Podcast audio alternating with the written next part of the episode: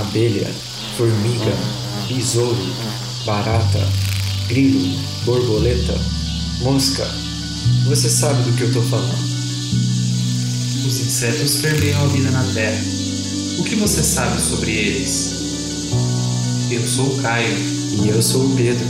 Você está escutando O zumbido do mosquito, o canto da cigarra. a pulga atrás da orelha. Você está escutando Bug seu podcast sobre insetos.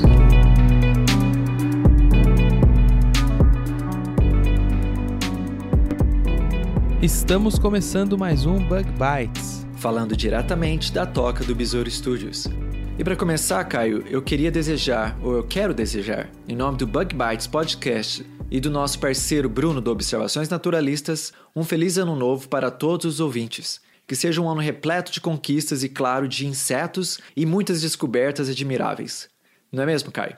É isso aí, Pedro. Eu também quero desejar, em nome do Bug Bites, um excelente 2019 para todos os nossos ouvintes e que esse seja um ano de muitas conquistas, muitas felicidades e muita saúde, né? E Caio, o ano novo está começando, né? E como sempre, muito de nós fazemos promessas e planejamos objetivos que queremos alcançar, né? Acho que todo mundo fica um pouco assim no espírito empreendedor no começo do ano, não é mesmo, Caio? É isso aí. E fora que algumas vezes essas realizações que a gente busca não são necessariamente materiais, né, Pedro? Muitas vezes o que a gente está buscando são novas descobertas, novos conhecimentos. Exatamente, Caio. E foi pensando nisso que escolhemos começar o ano entrevistando um entomólogo empreendedor que desenvolveu um produto educacional muito interessante. Entrevistar o Guilherme do Asas e Cores e conhecer os seus produtos foi uma feliz mistura entre empreendedorismo e novos conhecimentos. É isso aí, Pedro. Essa entrevista ficou muito legal e eu acho que os nossos ouvintes vão se interessar, principalmente quem for papai ou mamãe, viu? Vai querer adquirir um desses produtos aí para dar para os seus filhos. E antes de começar o episódio, Caio, vale lembrar que o Bug Bites é um projeto que eu e o Caio estamos desenvolvendo com o objetivo de divulgar ciência em geral, usando insetos como exemplos de como a ciência funciona e como conhecer a diversidade enriquece a humanidade. Nossos episódios saem toda quarta-feira e você pode encontrá-los na maioria das plataformas de podcast, incluindo o Spotify. Ô Caio, tem mais algum recadinho? Essa semana aqui eu já, a gente já vai começar o ano sem muito recadinho, viu, Pedro? A única coisa é que eu queria pedir mais uma vez para quem puder seguir a gente no Instagram, no Facebook, lá no YouTube e até no Twitter. É só procurar lá Bug Bites Podcast e seguir a gente. Então vamos lá para nossa entrevista com o Guilherme do Asas e Cores. Vamos lá, Pedro.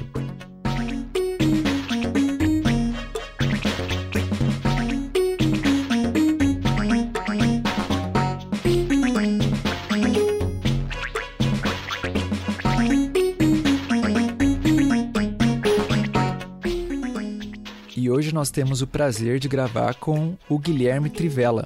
Ele que é o fundador do Asas e Cores, junto com sua esposa, a Caterine. O Guilherme ele tem graduação em engenharia agronômica e mestrado em entomologia. E ele é de fato um apaixonado por essa área. Ele até me confessou que ele pode até esquecer nome de pessoas, mas não esquece o nome dos insetos. E aí, Guilherme, tudo bem com você? Oi Pedro, tudo bom? Obrigado pelo convite para estar aqui no Bug Bites. A gente que, que agradece a sua disponibilidade de estar aqui com a gente. E para começar né, a nossa entrevista, o Guilherme ele é formado em entomologia e optou pela uma carreira muito interessante com educação e empreendedorismo. Como eu já mencionei, né, ele é fundador do Asas e Cores e eu vou pedir para o Guilherme apresentar o Asas e Cores para o ouvinte. Bom, Pedro, eu agradeço muito a oportunidade. Eu sou fã faz tempo do podcast. Falo com meus estagiários lá na, na Asas e Cores para ouvirem também. E a Asas e Cores é uma empresa voltada para fazer algo inédito no Brasil, que é tentar linkar insetos, natureza e crianças. Né? Acho que à medida que a gente for conversando, eu vou explicar direitinho como que a gente faz isso. Uhum. Mas eu e minha esposa que montamos essa empresa e a gente está muito contente com o resultado, muito contente com o que a gente tem conseguido alcançar. Acho que vai ser legal a nossa conversa. Legal. Muito legal, Guilherme. De fato, empresas no Brasil que investem em insetos né, como uma ferramenta educacional não é uma coisa que a gente vê todo dia. Como é que nasceu essa ideia do Asas e Cores? Então, Pedro, como eu falei, foi eu e minha esposa que a gente montou essa empresa. E acho que quando a gente estava ainda namorando e a gente saía, a gente empregado, cada um na sua na sua multinacional, né, na área de pesquisa, e a gente saía para jantar, saía para passear num parque, é, tá andando num, num museu, e a gente fica reparando, a gente sempre quis ter filho, a gente fica reparando nas crianças andando e todas ou com celular, não todas, vai, mas muitas com celular ou um tablet na mão.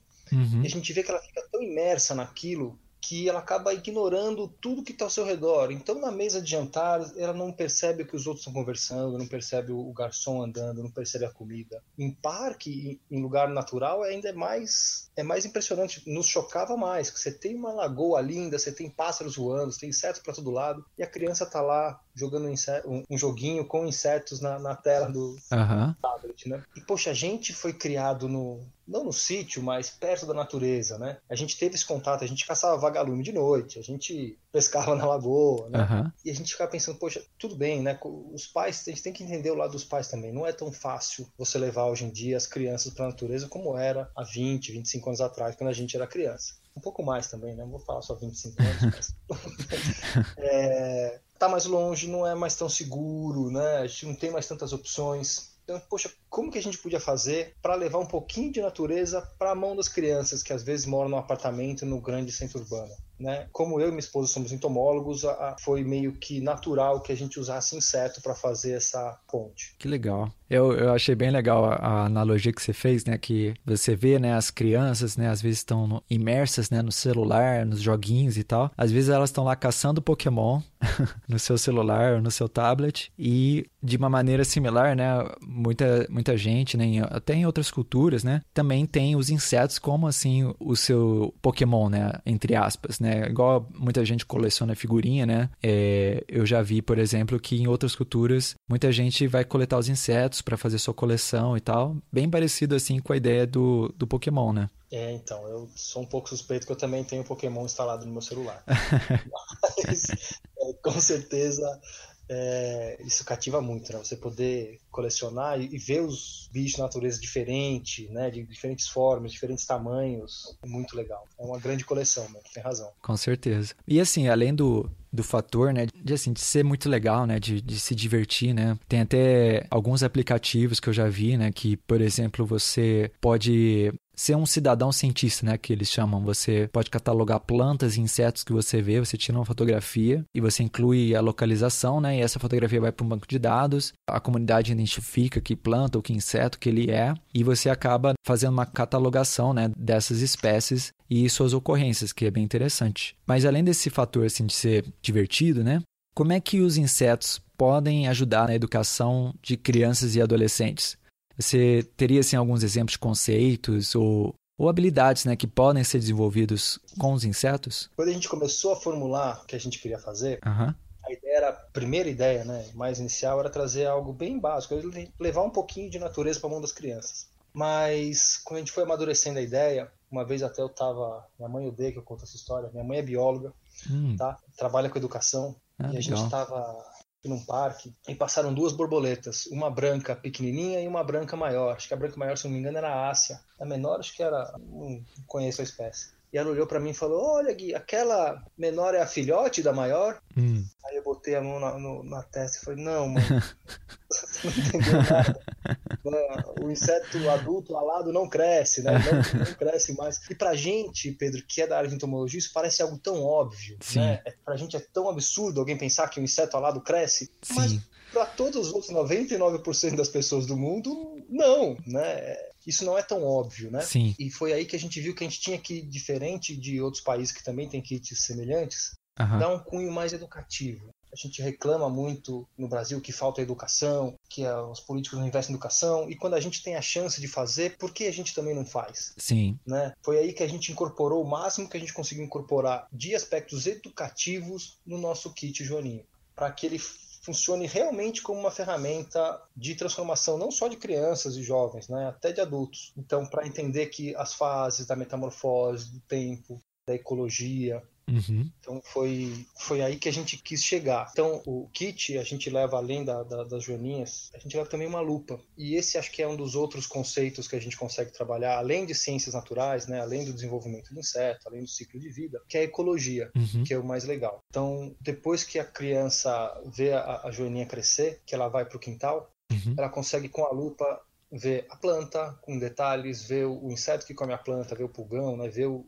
a joaninha que come o pulgão, Aham. então, entender essa, essa, essa cadeia alimentar que existe, como a criança ou a pessoa que está tá vendo também se entende como alguém que come planta, come uma couve, que come uma fruta. Então, a gente consegue fazer com que essa criança, hoje em dia, tão é, focada no celular, tão no mundo virtual, que ela consiga se resgatar um pouquinho e se inserir no meio ambiente natural, não seja algo tão distante, né? Parece que quando a gente fala a natureza, parece que a natureza é algo que só tem lá na Amazônia, longe, tem que pegar dois aviões, Sim. uma hora de É. ônibus para conseguir chegar na natureza, mas quando ela está bem perto. Muito legal. E nesse caso, assim, né, você já men- mencionou, né, um dos, dos produtos da Asas e Cores é o Joaninho, né, que é um kit... Você quer explicar um, um pouco mais pro ouvinte como é que é o kit? Claro, o Joaninho que é o nosso, nosso carro-chefe. Primeiro, por que, que é Joaninho? A ideia foi dizer que era o ninho da Joaninha, né? Hum. Então, era um Joaninho. Entendi. Por isso que até quando a gente escreve, escreve o ninho com N maiúsculo. É bom explicar, porque quando a gente criou o nome parecia tão óbvio, mas às vezes É. O pessoal não está entendendo desse jeito. Então, o que a gente fez? A gente ficou um ano desenvolvendo para conseguir criar uma forma bacana de viabilizar a criação de insetos ou em sala de aula ou até em casa. Então, o kit ele tem com um habitáculo, né, que é uma base em formato de joaninha, uma cúpula transparente, então a criança consegue ver tudo que está acontecendo lá dentro. Nesse habitáculo tem um espacinho reservado que a gente cola um sal especial que a criança hidrata com uma pipeta que também vem no, no kit, né? Usa um pouquinho de água e ele Uhum. vira um gel. Então o inseto consegue se hidratar nesse gel e a criança pode levar esse kit para onde ela quiser sem fazer muita lambança, né? sem ter água líquida. Então, além do, de todas as peças, a gente leva também um tabuleiro com uma ilustração grande, num formato A2, grandão, que a criança consegue se debruçar. Esse Uhum. tabuleiro tem um jogo de perguntas e respostas sobre a vida das joaninhas. Hum, Então vem com pininhos, com dados. Tem uma ilustração bem bacana que eu e a Caterine a gente chamou um pessoal para fazer. E a gente, como entomólogo, é bem chato, né? Ficou. Essa, esse inseto não pode ter. Esse inseto não tem polegar, né? Inseto não tem olho com cílios. Sim. Peraí. Então, para ser um desenho que seja taxonomicamente minimamente correto, né? Não Aham. ter dedos na mão dos insetos. sim. É, então, o número de asa tá certinho, o número de pato tá certinho, perna, né? Sim. É, e vem, principalmente, que é o, o núcleo, né, o coração do, do kit, que são as larvas de joaninhas. Então a criança recebe um tubete com algumas larvas de, de joaninhas. Ela vai colocar essas larvas dentro do habitáculo, Uhum. transparente, com o gelzinho que ela vai hidratar. Junto vem um pouco de comida, que é ovo de mariposa. Ah, então a que legal. criança, nesse habitáculo, consegue ver a joaninha andar, ver a larva andar, ver ela comer, consegue ver ela passar de estágio de larva, ver passar de larva para pulpa e ver a- o adulto sair de dentro da pulpa. Então ela consegue observar a metamorfose, Hum, que é muito legal a gente entender que quando sai o alado. E depois a parte mais legal, que a gente coloca uma lupa no, no kit e incentiva a criança a ir soltar a joaninha no quintal Ah, legal. que é onde ela vai realmente forçar ela a interagir um pouquinho com a natureza. Então, a gente conseguiu fazer isso de uma forma lúdica, que respeita o espaço que o inseto precisa, o alimento que o inseto precisa. Então, são insetos de ocorrência natural no Brasil, Aham. tá? Então, de, em todo o território nacional. Então, a gente hoje está focando a venda mais para o estado de São Paulo, mas mesmo se alguém quiser comprar e levar para Roraima, os insetos que a gente está levando existem lá em Roraima também. Hum, Isso é importante, Então, né? é- isso é importante, a gente tomou esse cuidado para garantir. É, eu vejo muita gente que, por interesse em insetos, né, quer fazer, por exemplo, uma fazendinha de formiga, né? Uhum. E eu, olhando assim na internet, né, eu achei várias comunidades, assim, até fiquei surpreso de saber que tem muita, muitas, muitos adolescentes, muitas crianças interessados em ter uma fazendinha de formiga, né? E só que elas não sabem, né, qual formiga que é melhor para ter, como é que cuida, como é que faz um formigário e todas essas coisas, né? E uma coisa que me preocupou é que algumas delas estavam importando formigas de, de outros lugares, que assim, provavelmente não são, não tem potencial de ser invasor, né? Mas de toda maneira é um negócio que preocupa, né? Porque é, é uma coisa bem diferente, né? Talvez passa aí pela, pela alfândega, né? Ou passa pelo. Não sei como é que chega no Brasil, mas tinha gente lá falando das formigas que eles tinham e eram formigas, pela identificação que eles deram, que eles compraram no exterior, porque não, não ocorre no Brasil. Então é interessante que vocês tenham esse cuidado também de saber que a espécie que vocês estão comercializando, né, são nativas, né, são encontradas no território brasileiro. Bem interessante. É, isso é é sério, né, Pedro? A gente tomou muito esse cuidado para conseguir tirar todas as, as licenças para poder trabalhar, né? Tomou esse cuidado. E isso é, preocupa muito a gente, né? A gente, como entomólogo que já trabalhou com praga quarentenária, quando ouve falar de gente trazendo, ah, comprei um inseto de fora, estou trazendo aqui, e sabe que o pessoal solta, assusta, assusta a gente um pouco. Sim. A gente fica preocupado. Com certeza.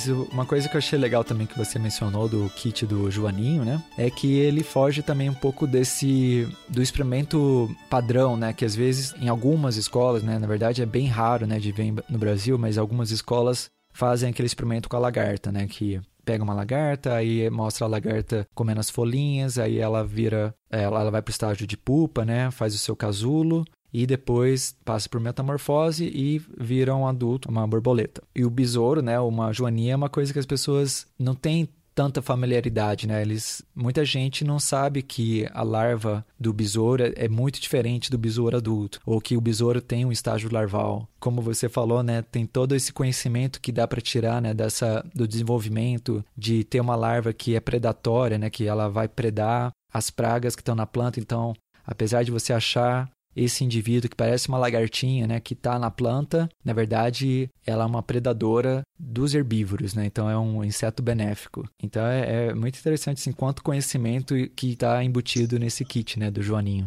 Não, Pedro, isso é, isso é verdade, isso é impressionante. A gente já foi, participou de feiras, de eventos, e a gente conversa com algumas pessoas, às vezes, que quando vem a larva da, da joaninha, fala, nossa, isso dá muito lá na minha horta. Eu mato sempre, porque isso come toda a minha couve. Você fala, assim, Deus, né, de onde vem essa informação? E é o que você disse, é muito comum escolas trabalharem a metamorfose só com borboleta, como se só borboleta e, e sapo fizessem metamorfose, nenhum outro organismo faz. Né? E isso acaba ficando de maneira errada na cabeça das pessoas, né? É legal a gente explorar coisas diferentes. No nosso kit, a gente trabalha não só com a joaninha vermelha, mas a gente leva uma joaninha também preta e branca. Hum, legal. Para também incentivar de que elas vejam que não é só vermelhinha a joaninha, existe de cores diferentes, né? existe de formas diferentes. Sim. Então, incentiva a, a, trabalhar a diversidade. E a joaninha é um desses insetos, né, que muita gente, assim, quando você pergunta, né, para a população em geral, ah, que insetos você gosta? Geralmente é borboleta, joaninha, né? É, então sempre na lista dos insetos é, bonzinhos, né? Assim, que eles gostam. Mas quando você pergunta assim, o que você sabe sobre a joaninha, acho que mais do que a aparência, talvez não tem muito mais, né? Às vezes as pessoas sabem só como identificar, mas o papel dela, como se desenvolve, a sua biologia, todos esses outros detalhes já fogem um pouco do conhecimento comum, né? Sim, sim, com certeza. Eu posso até contar um, um, um caso aqui, Pedro, se me permite? Claro. É, eu estava comprando esses dias de presente para minha esposa um pingente. Eu queria comprar um pingente de inseto, né? Então eu liguei uma loja de joalheria e perguntei: "Você tem algum pingente de inseto?" Ela falou: "Não, de inseto não tenho nenhum." eu, Poxa, mas nenhum inseto você tem pingente? Não, não tenho de nenhum inseto. Ixi. Eu parei e você tem de joaninha? Tem. É. De libélula? tem. De borboleta? Tem também. E de ai, inseto? Ai, ai. Não, de inseto não tenho nenhum. Vou ficar devendo. Que é legal a gente poder trabalhar esses conceitos que pra gente é tão óbvio, né? Muitas vezes, para quem não é entomólogo, é legal cutucar esse canto da, do conhecimento. Sim. É interessante que você fala isso, que não é tão incomum assim, né? De as pessoas não associarem insetos, que são claramente insetos, com a categoria insetos, mas associam aranhas, por exemplo, com a categoria insetos. Joaninha e borboleta não é inseto. É. E você mencionou, só mais uma pergunta antes de a gente ir para a próxima pergunta mais geral. É, você falou que já foi em conferências, né? Que já apresentou o produto em feiras, né? Essas são feiras, assim, nacionais, internacionais, ambas? Então, a gente participou de um grande apoio do Sebrae. Tenho muito a agradecer pelo Sebrae. Todo mundo que pensa em ser empreendedor, a primeira coisa que tem que fazer é no Sebrae. Vai lá, bate na porta e converse com quem estiver lá. Então a gente participou de feiras de empreendedorismo, participamos de feiras com investidores, mas é, os mais legais que a gente foi foi como fosse feira livre mesmo. A gente participou de uma feira da Mata de Santa Genebra aqui em Campinas. Ah, olha só. Uma feira voltada para assim, uma linha mais voltada para preservação. Então tem venda de mudas, tem venda de artesanato, Uhum. tem trabalho com dança, com, com yoga. Puxa, isso foi super legal. A receptividade foi muito bacana. Eu participei de uma feira também dentro da, da CAT, é, aqui em Campinas, que era sobre abelha, sem ferrão, e a gente conseguiu um espacinho lá e fomos mostrar para o pessoal também.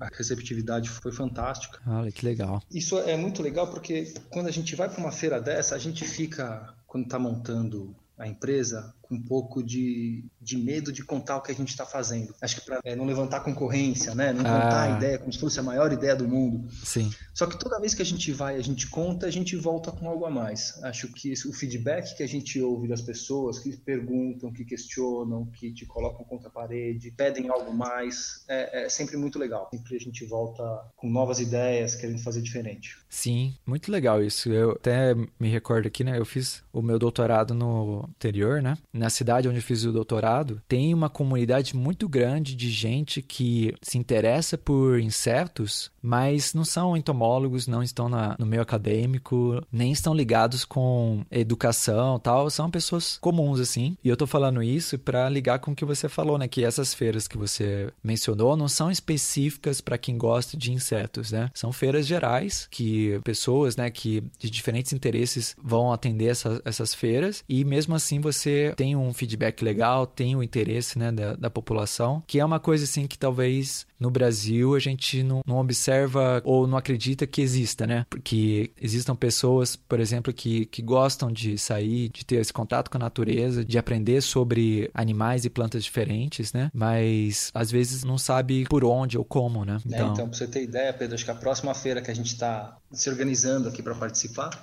é a feira da, da mamãe gestante. Olha É só. uma feira que você vê venda de fralda, venda de, de carrinho de bebê, de pelúcia. Acho que, acho que o lugar mais improvável de você encontrar algum entomólogo está indo trabalhar. Sim, sim.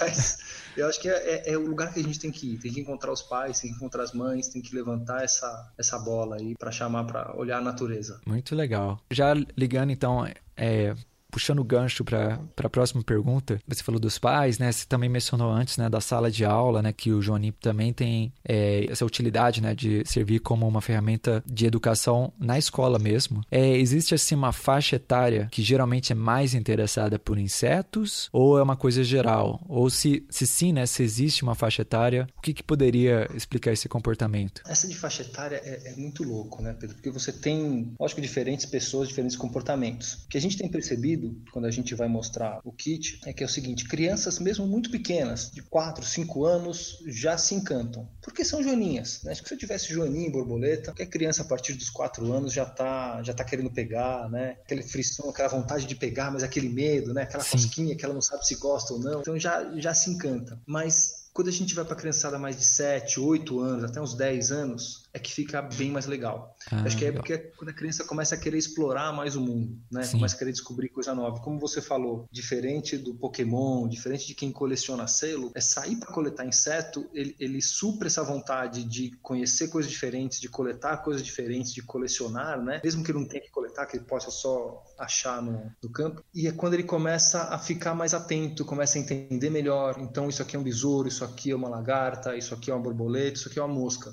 E acho que quando a criança consegue já ter essa, assimilar esse conhecimento e fazer essa diferenciação, ela gosta mais. Mas eu posso contar um, um segredo aqui também? Uhum. O, o Evônio, que foi meu orientador, que é uma pessoa que me inspirou muito a trabalhar com entomologia, eu admiro demais, comprou dois kits para os sobrinhos deles. Ah, que legal. E eu mandei para Piracicaba, mandei os dois kits pro Evônio, ele recebeu, abriu, liguei para ele para perguntar, professor, o senhor recebeu os kits? Vai levar para seus sobrinhos em São Paulo? Ele, ah, então, tem um dos sobrinhos meus que gosta mais de matemática, eu acho que eu vou dar só um deles e o outro vai Ó. ficar para mim. Então você vê, ele tem mais de 80 anos, Sim. né? E continua brincando, Sim. digamos assim, com, com os insetos, né? Se encantando com ele. Quando a gente fala de faixa etária, até para crianças de 80 anos tem sido legal. Muito legal. Essa da a pergunta da faixa etária, né? Ela veio na minha cabeça que eu não sou, né, especialista em educação, né? Mas eu lembro de, agora não vou me recordar bem, mas de pessoas que trabalham, né, com educação infantil e tal, eles percebem que, como você mesmo mencionou, né, crianças mais novas e tal, parece que até ali pela quinta, sexta série, você observa assim que ela tem aquele brilho nos olhos, assim, de que ela quer aprender, ela, ela fica fascinada, né, pelas coisas novas que você apresenta, mas que parece que tem uma idade, agora não vou saber precisar qual, mas quando estão um pouquinho mais velhos, parece que é um pouquinho mais difícil de convencer a criança de que aprender coisas novas é legal ou de que ciência é legal. Mas como eu não, não, não sou um expert no assunto, eu achei melhor a gente não, melhor não analisar profundamente essa parte, né, das diferenças entre idades. É, com certeza tem uma idade que a criança fica mais, mais difícil, né, começa um, uma fase mais de rebeldia. Acho que não é nem, nem porque ela não gosta ou porque não se interessa, acho que é porque ela quer assumir uma posição mais de rebeldia. Por isso que eu digo assim, até os 10, 11 anos é fantástico. Ela quer ir para o mato, quer pegar, quer conhecer. Depois disso, eu pessoalmente eu não tenho tanta experiência mesmo, Pedro, para te falar como é que é. É, como você falou, eu, eu, às vezes a criança mais velha, né, já adolescente, né, pré-adolescente, já está passando por muitas transformações, né? Talvez isso pode afetar também o interesse, mas Sim. vamos deixar para os especialistas. especialistas em educação. É. Vamos ver se num episódio futuro a gente explora esse aspecto.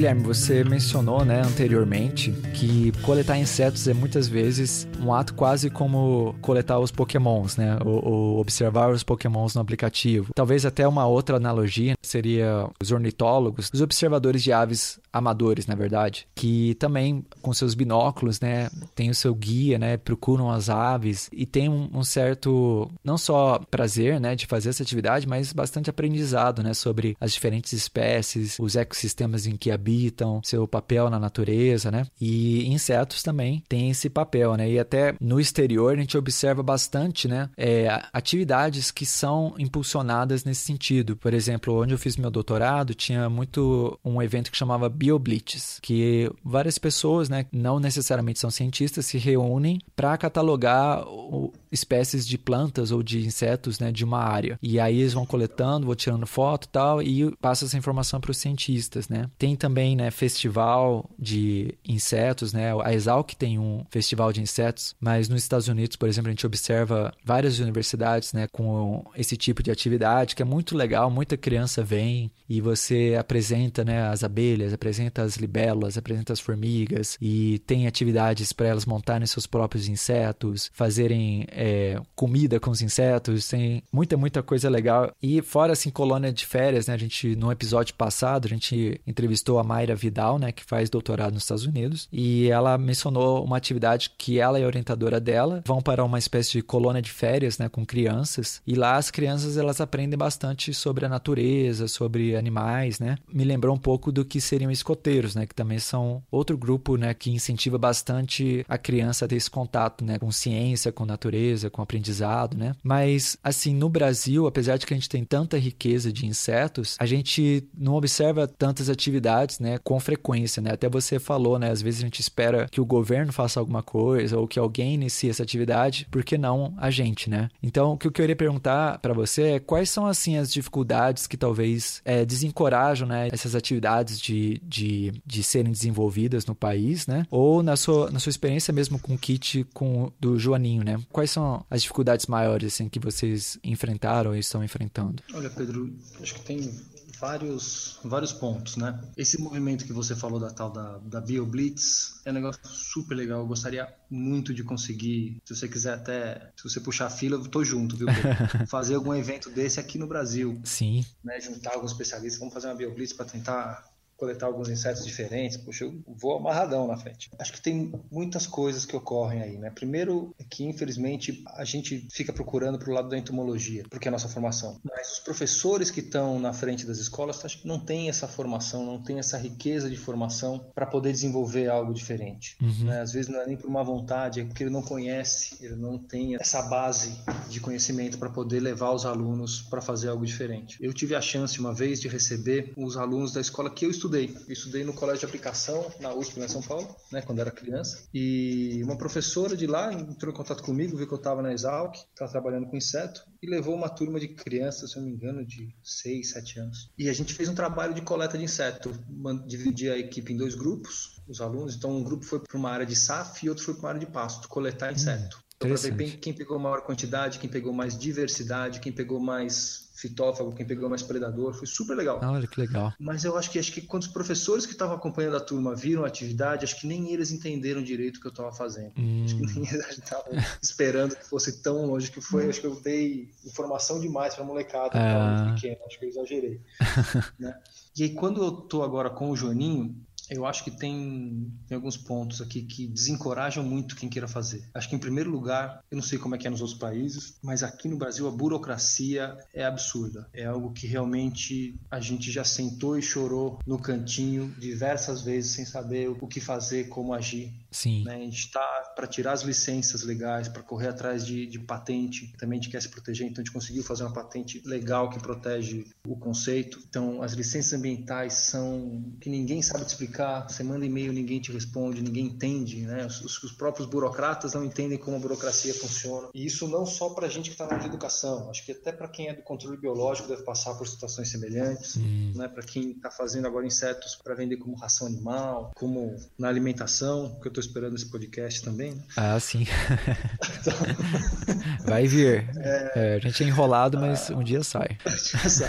mas essa burocracia trava muito, né? Eu acho que isso, isso desestimula, acho que não deixa o, o futuro empreendedor, a pessoa que quer tentar algo diferente, conseguir sair do lugar. Porque é tanta coisa, tanta licença, tanta autorização, e é, são tão caras essas autorizações. E acho que no Brasil a gente tem muito medo também da opinião pública. Imagina, Pedro, se eu falo que eu estou juntando um grupo de crianças para ir para uma área de mata para coletar insetos, para ensinar eles a montarem, espetarem insetos no isopor para guardar no armário. Eu acho que se isso escapa no, no, Facebook, a reação não seria tão positiva que nem a gente gostaria. Sim, sim. Vão dizer que a gente está acabando com a biodiversidade, vão dizer que a gente está sendo cruel com o inseto. Na verdade, o que a gente está fazendo é ensinando para proteger, para preservar. Eu Sim. tenho certeza que todo ornitólogo, todo entomólogo que trabalha com coleta, ele é muito mais preservacionista do que alguém que está agredindo o meio ambiente. Eu Sim. acho que se a gente fizer isso com as crianças também, né? Se a gente ensinar elas sobre diversidade, elas vão preservar ainda mais. Então a gente tem que tomar esse cuidado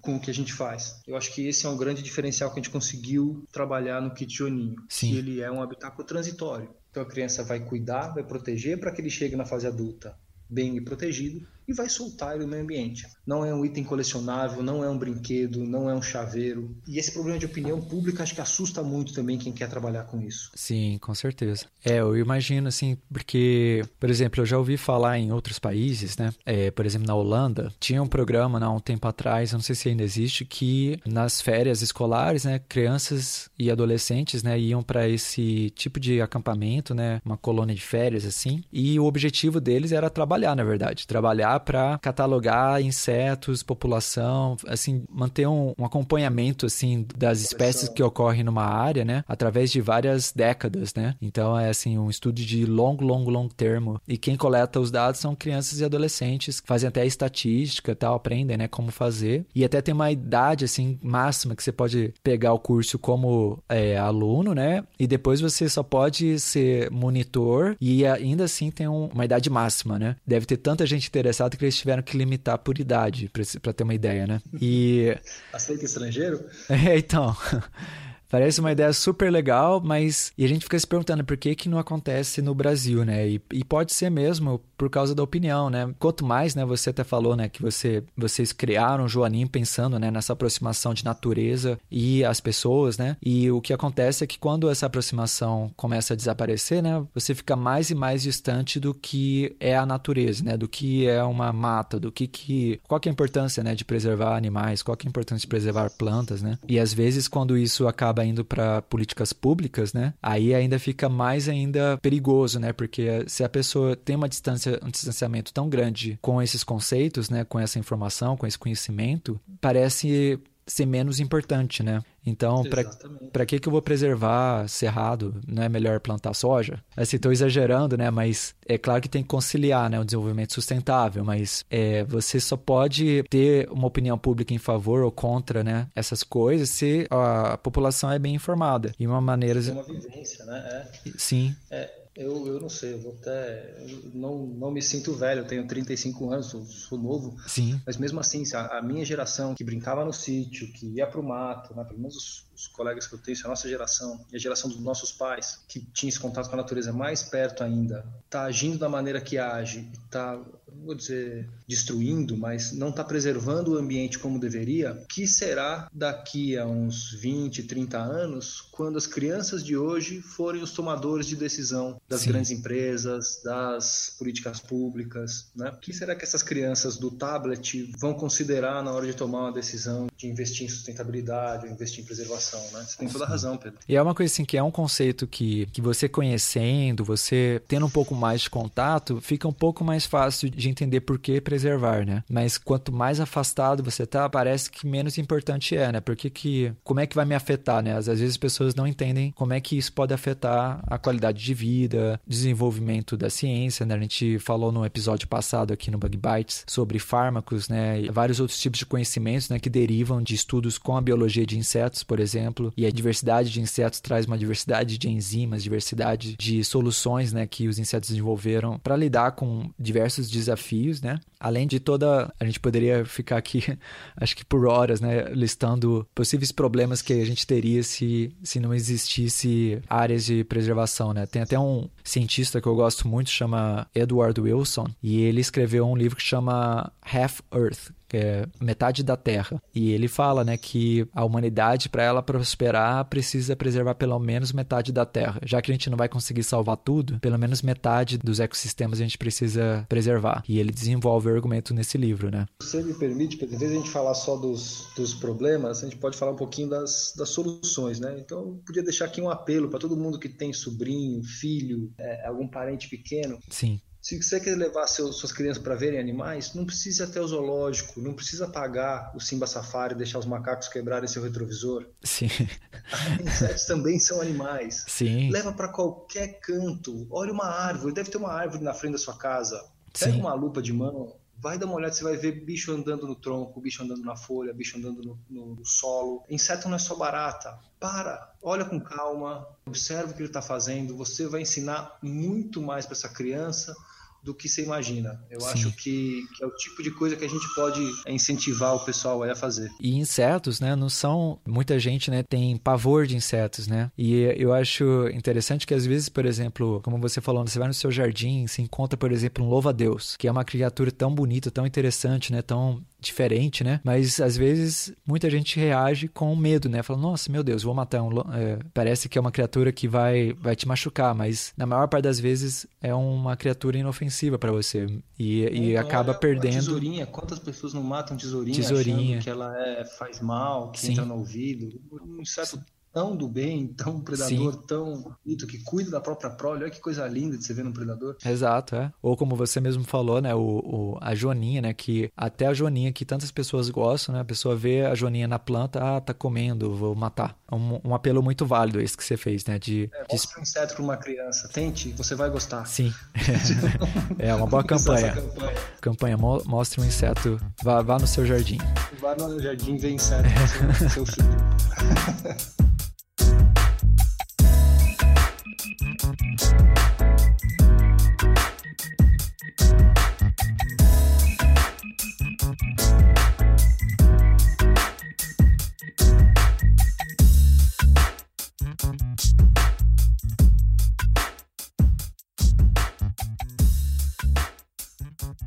Guilherme, a gente aqui, né, acabou de comentar, né, sobre essa campanha, né, que a gente falou, né, mostre o jardim para suas crianças, para uma criança, né? E eu queria também começar outra campanha, que talvez você pode ajudar melhor, que é você cientista, você entomólogo, você pode fazer mais coisas além da academia, né? Que muita gente às vezes fica um pouco, como você falou, né, preso ao departamento de entomologia, né? Ou ver só uma direção e você tomou uma direção que é bem interessante, que você meio que juntou uma das rotas rotas, né, que as pessoas tomam como carreira, né, que é a educação, com empreendedorismo. E a gente escutou agora há pouco, né, a sua filha. Eu quero aproveitar para te parabenizar, né, e informar o ouvinte, né, que a gente tentou gravar uma outra vez e foi no dia que a sua filha nasceu, né? E a gente teve, obviamente, que cancelar a entrevista, mas sua filha nasceu, né? Tá, tá aproveitando aí os primeiros momentos como pai, além de empreendedor e dono de uma empresa? Como é que é a, o equilíbrio de tudo isso e como é que você vê assim a carreira de empreendedor tendo esse background, né, em entomologia? É, Pedro, é, é legal. Eu achava que eu gostava de inseto, viu? Até eu ver minha filha nascer. Aí eu vi que inseto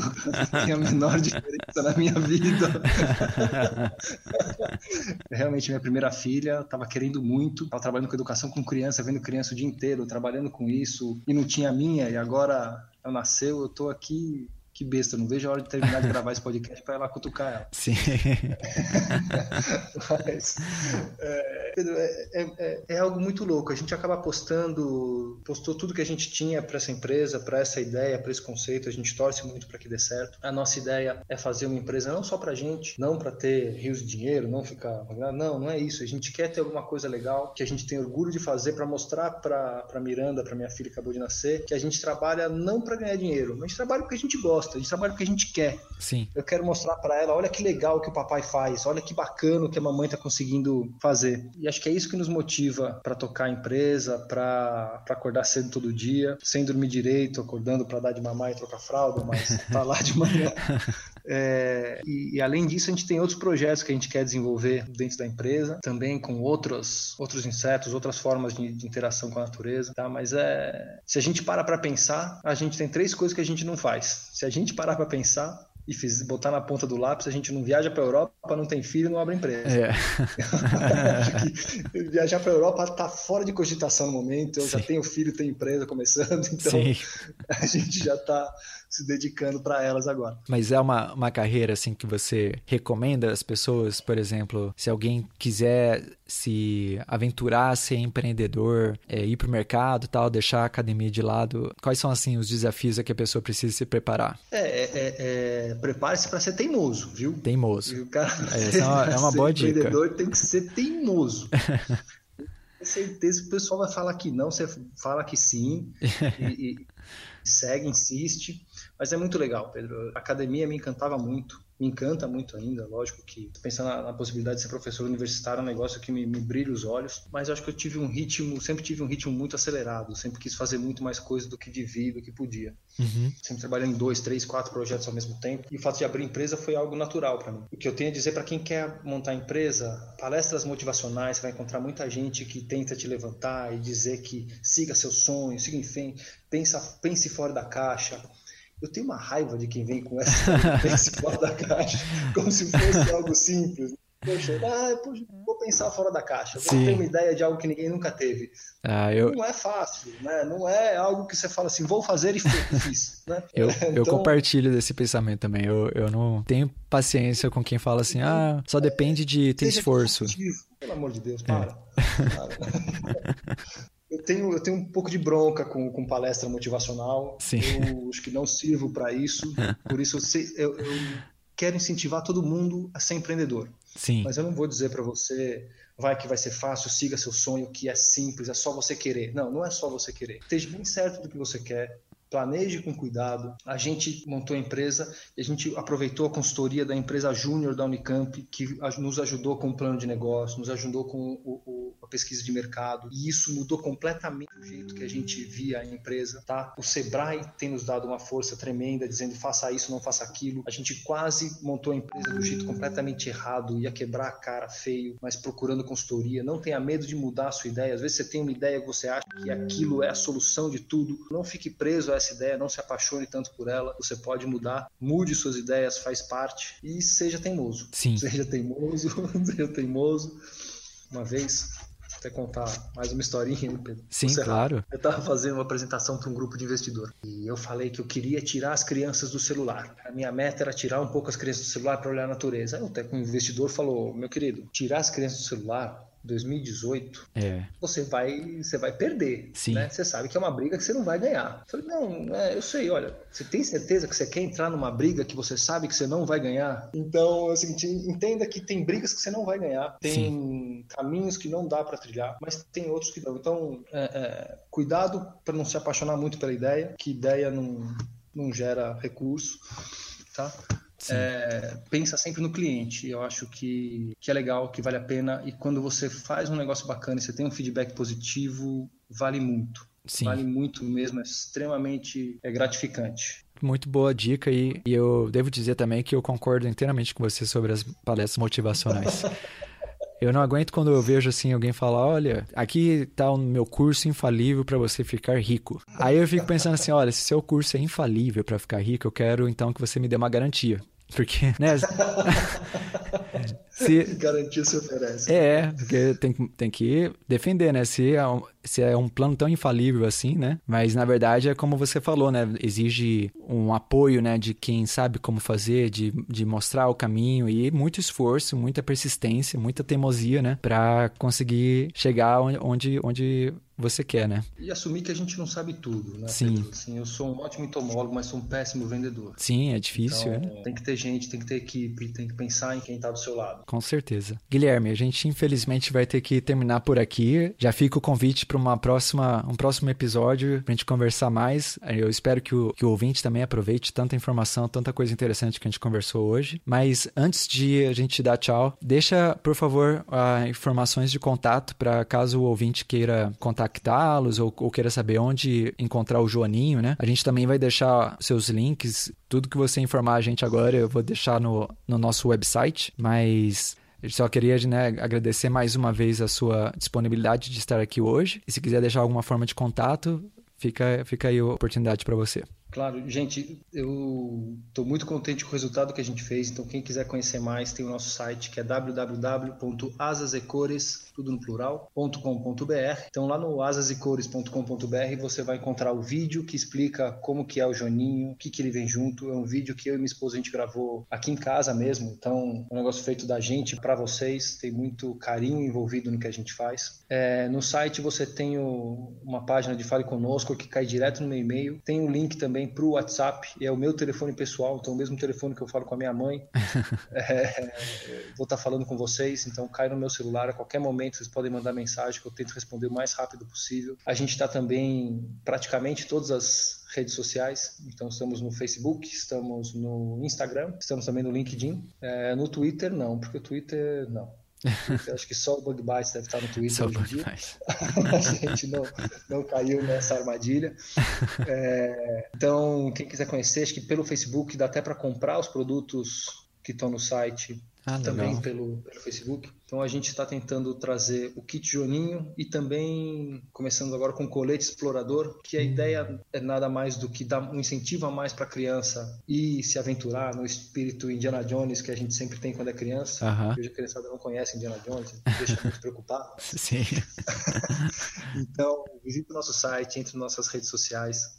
Passar de novo o site é www.asasecores.com.br. E obrigado pelo espaço, Pedro. Foi muito gostoso conversar aqui. Espero os convites mesmo. Maravilha, obrigado você. E pro ouvinte, visita lá o Asas e Cores, conta pra gente o que, que vocês acharam e até a semana que vem no próximo Bug Bites. Tchau. Tchau, até mais. Um abraço.